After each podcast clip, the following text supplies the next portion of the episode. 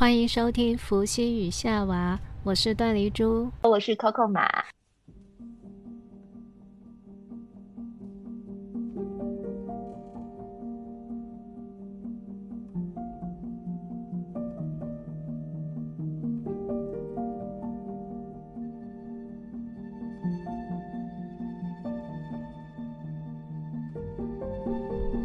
今天我们来聊一下几个月前你在法国的一个神奇的经历吧。嗯，我到了尼斯以后，我们就去了，很想吃中餐，就特别特别想吃中餐。然后呢，后来我就 Google 搜了一家，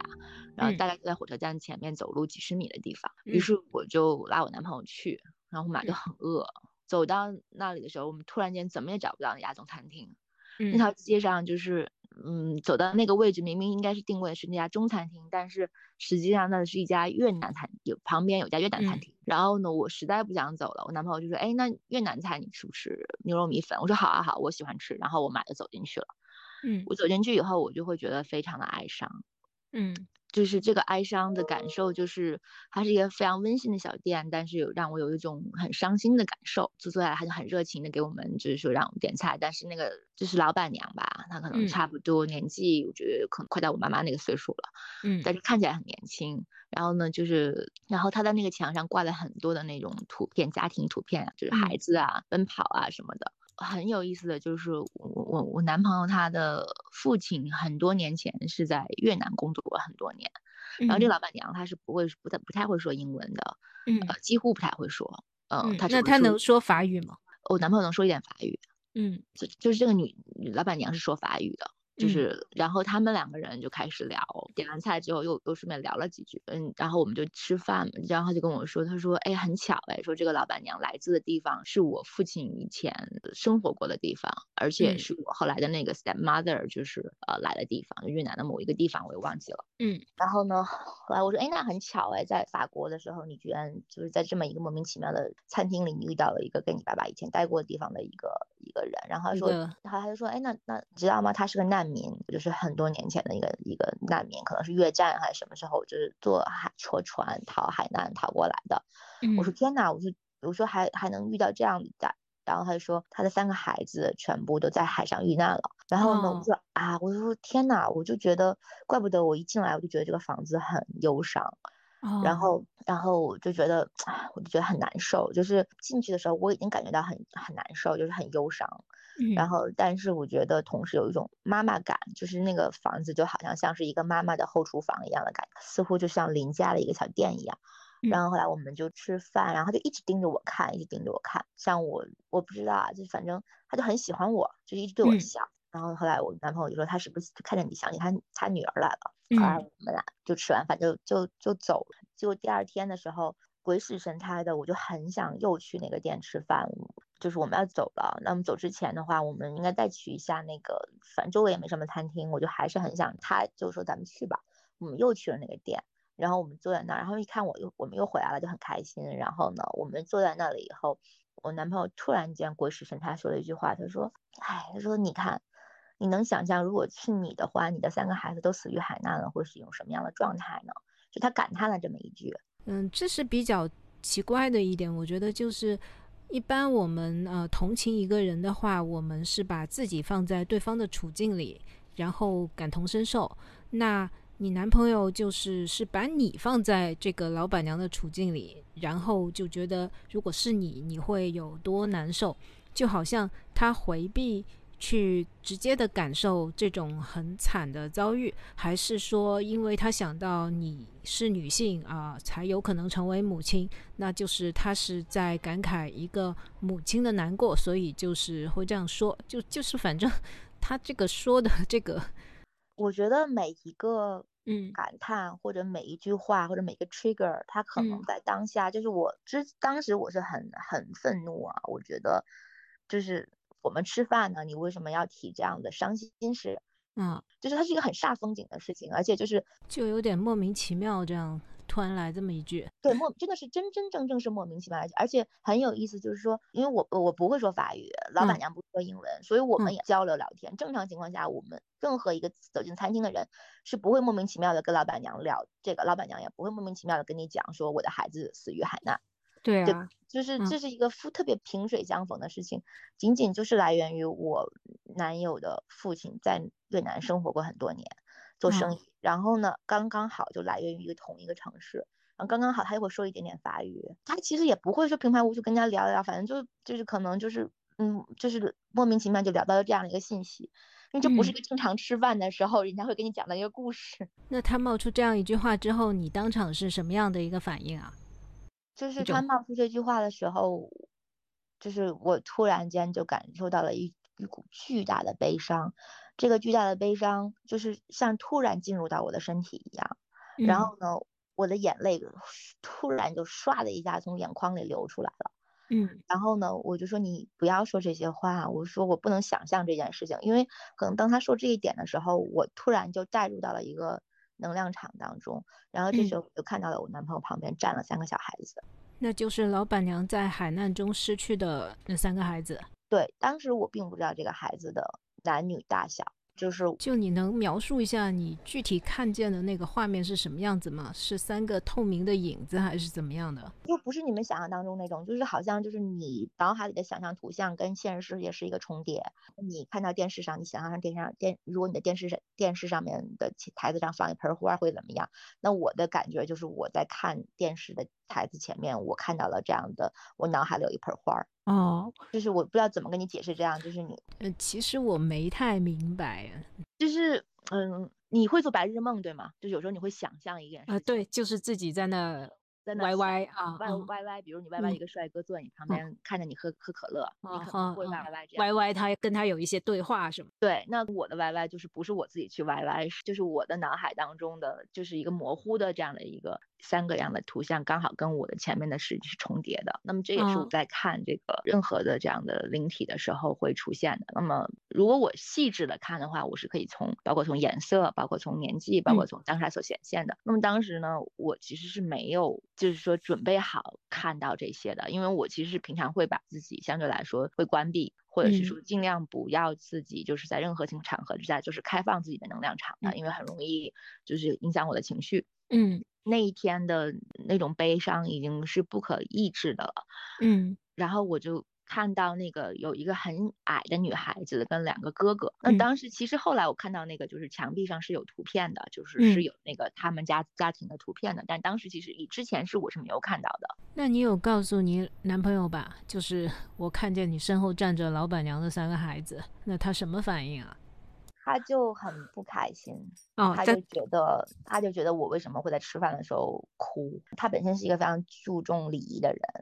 那就是说我可能就是当下的那个情况很奇怪，因为我旁边还有一桌很开心的法国家庭在吃饭，带两只狗，然后我的旁边就跟被家暴了一样，在那狂哭。然后如果不理解的人是不是以为我们之间在打架或者？他在意。我后来想啊，就是但是其实当时情况是非常的，就是如果一个外人看是方当时情况是非常奇怪的，就是我们俩好端端的在吃着饭，然后我突然间就是从一个很开心的状态就。陷入到一个巨大的悲伤，但是我自己是说我自己的感受，是我内心的感受，是我感受到了，就是我自己好像是跟我的亲人是阴阳两隔的那种，就是很像我很多年前奶奶过世的时候我的那种感受，就是我有一个一种巨大的爱和悲伤，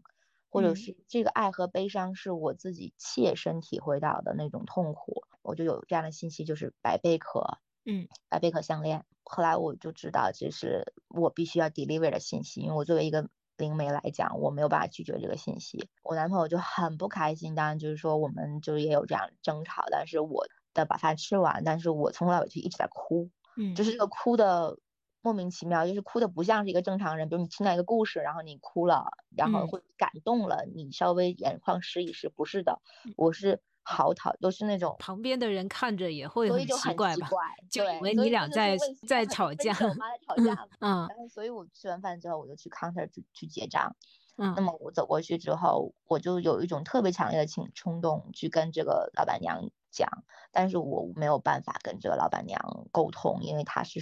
确实我们俩语言不通。然后呢，我我就走到了那个店外面，因为这个店当时是没有信号的，信号很差。走到店外面，然后用谷歌翻译打一串字，然后把它翻译成法文。这个意思就是说我是一个呃一直在学习灵媒的一个灵媒实践者吧。我能看到就是你的孩子的灵魂在周围，他们想让我们向你提供信息吧，就是想让我传递一些信息。那么其中一件事情就是他们很爱你。如果你看到白色的贝壳或者白色贝壳做的项链，那是他们给你的信息，就是他们在。你的周围，然后还有一个信息是，请你不要再工作那么的努力，把你的生活都禁锢在你的工作当中，请你到海边走一，就是这两条信息。那对我来讲，就是非常真实的信息，是我需要把它 deliver 给这个老板娘的。然后当我把这个事情，呃，这句话递给老板娘的时候，她就一点一点用法语念出来，然后念到最后，她整个人都惊诧了。嗯，然后呢，就我就抱住了她，她也抱住了我，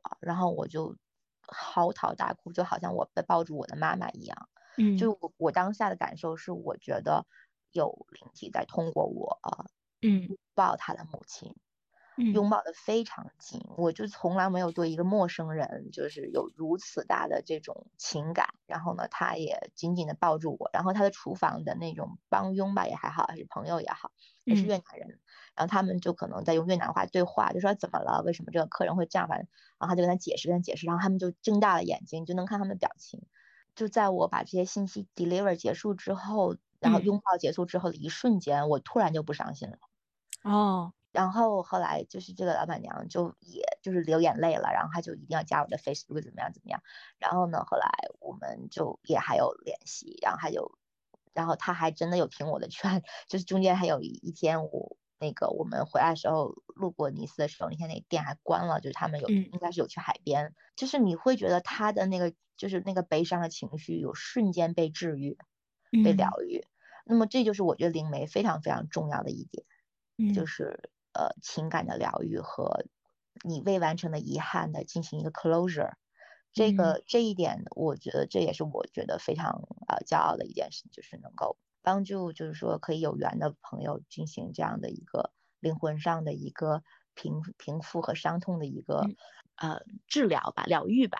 对，这个事情真的很惨，而且真的是天意弄人。你说拖家带口冒险逃难到另外一个地方。不就是为了下一代有一个更好的起点吗？那你逃难成功，下一代都不在了，那逃难的意义在哪里？就是很难想象这位老板娘经受了这么大的这种痛苦，她是怎么样熬过来的？就太惨了。嗯，最小的孩子可能也就是大概有三四岁，最大的也是十岁、十一岁。就照片当中能看出他们原本是比较富足、比较开心的，因为小孩子就是旁边都有自行车啊、玩具啊，就是那样的。而且他气质非常好，应该也是就是家族当中，也许以前是受过比较好教育的，之后应该我觉我觉得应该也没有再有过任何的孩子，就是这样子呃，嗯，一辈子从二二三十岁熬到现在，就是可能六七十岁这个样子，嗯，非常非常悲伤的，那就很难不去问，为什么命运要给我这样的一个安排？这是什么样的因果造成的？嗯，这个是很多人会问的一个问题。首先，我我就是我觉得我们在嗯在讲述一个人悲惨的故事的时候，我们如果从人性的角度上讲，那是觉得啊，说他是不是前世做了什么事情，所以他就今生会受到什么惩罚，或者是就是业力或者怎么样。那么从另一个角度上讲呢，就。就是这是他选择的剧本，那么他选择的这个剧本，就是在灵魂层面上，他想体会到这样的一个失去挚爱，然后如何可能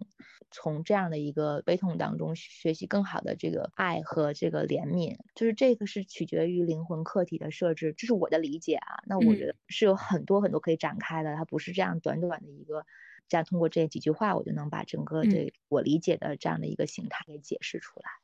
那我还有另外一个问题，就是当你看见那三个孩子的时候，他们其实是什么？就是我们说的鬼吗？还是说一种能量体？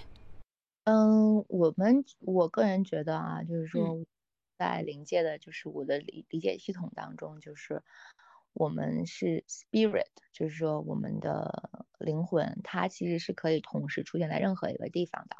然后在高维度呢，时间其实是不存在的。嗯。那么其实我们有时候就是我们以物质世界的这种线性就觉得，哦，他是不是从其他地方或者他没投胎或者是怎么样？对啊，对啊，就是这跟轮回的那套说法是不是相左啊？我们对于我们投胎也好，说我们六道轮回也好，其实还是一个线性的一个理解状态。我看到这个 b i r 的这个情况讲呢，我们这么说，就是如果你没有一个线性的，首先就是说所有的灵魂体验。最终都会汇总到你的 oversoul，就是你的就是高灵。那么我们的灵魂，它是会通过不同的角色来体验它的不同的人生。你刚才提到一个词 oversoul，那是什么是 oversoul？嗯，oversoul 就是你所有的那个灵魂体验，统称为 oversoul。就是你过去、现在、未来所有事的所有的灵魂体验的统称是 oversoul，就是你灵魂在不同的角色、不同的物质世界，就是它的这个物质世界不仅仅是指，比如地球，可能在火星上，或者是在海底阿特兰蒂斯，或者是在宇宙的不同的就是 level 的灵魂的体验的一个总和。你也许同时在体验所有的过程，然后它的这个经验总和就是 oversoul。好吧，我了解的这个领金系统它是没有线性的，而我们所说的这个投胎，其实是你理解的话，比如说你像你你是一个中央系统，然后大家同时在七个影院都在演电影，那它七个影院都是在投胎不同的事，不是说你完成清朝才能到民国，民国才能到到现代生活。Everything happened at once。所有的事情是都是同步同时发生的，那不一定是平行宇宙，但是所有的事情就是你的，你都在爆炸这一瞬间，就是都已经发生了，各种可能性都在这个宇宙包含当中。那么你的意识是可以创造你体验哪个宇宙，体验哪种你自己。然后你的体验同时你在增长，所以当你需要帮助的时候，这个灵魂系统它就会出现。那不管是需要显化，因为大家都在这样一个物质世界当中进行学习，那么这个灵魂就会在这时候被 calling，就是你被召唤。就是你看见的是他灵魂尚未处理掉的悲伤，这个悲伤不是单独存在于餐馆里的，它是被储存在中央处理器里。就是你说的 oversoul，而你把这个悲伤调动出来了，对，你可以这么理解。那么我们需要处理到这个能量，刚刚好就是他的孩子的灵魂给予他这样一个信息，能让他有受到这个安慰，能把这个能量给处理掉，那么能让他更好的能推动他往后走他应该走的那条路。那是不是可以说，当他在这个时空？这一刻，他的这个悲伤被疗愈好之后，那在其他的时空，就他的过去式或者未来式，他的这个失去亲人的这个悲伤也会被同步疗愈。对，是的，因为你的那个能量其实是会同时影响到你整个的 oversoul，就像我们人体一样，我们人体的每一个细胞都是我们全息的一个自己，我们每带的一个信息。都是我们的一部分，所以你是在这样的一个物质体会当中的这样的一个课程。那么你在这个被疗愈的过程当中，你疗愈的不仅仅是你在这个物质世界当中这个角色当中所体验的这个你，你实际上疗愈的是宇宙的一部分。当你有一个整体观的时候，你其实就很多时候会有一个就是，你就是宇宙的一部分，你就是 soul 的一部分，你的 over soul 就是更大的这样的一个一吧，就我们讲。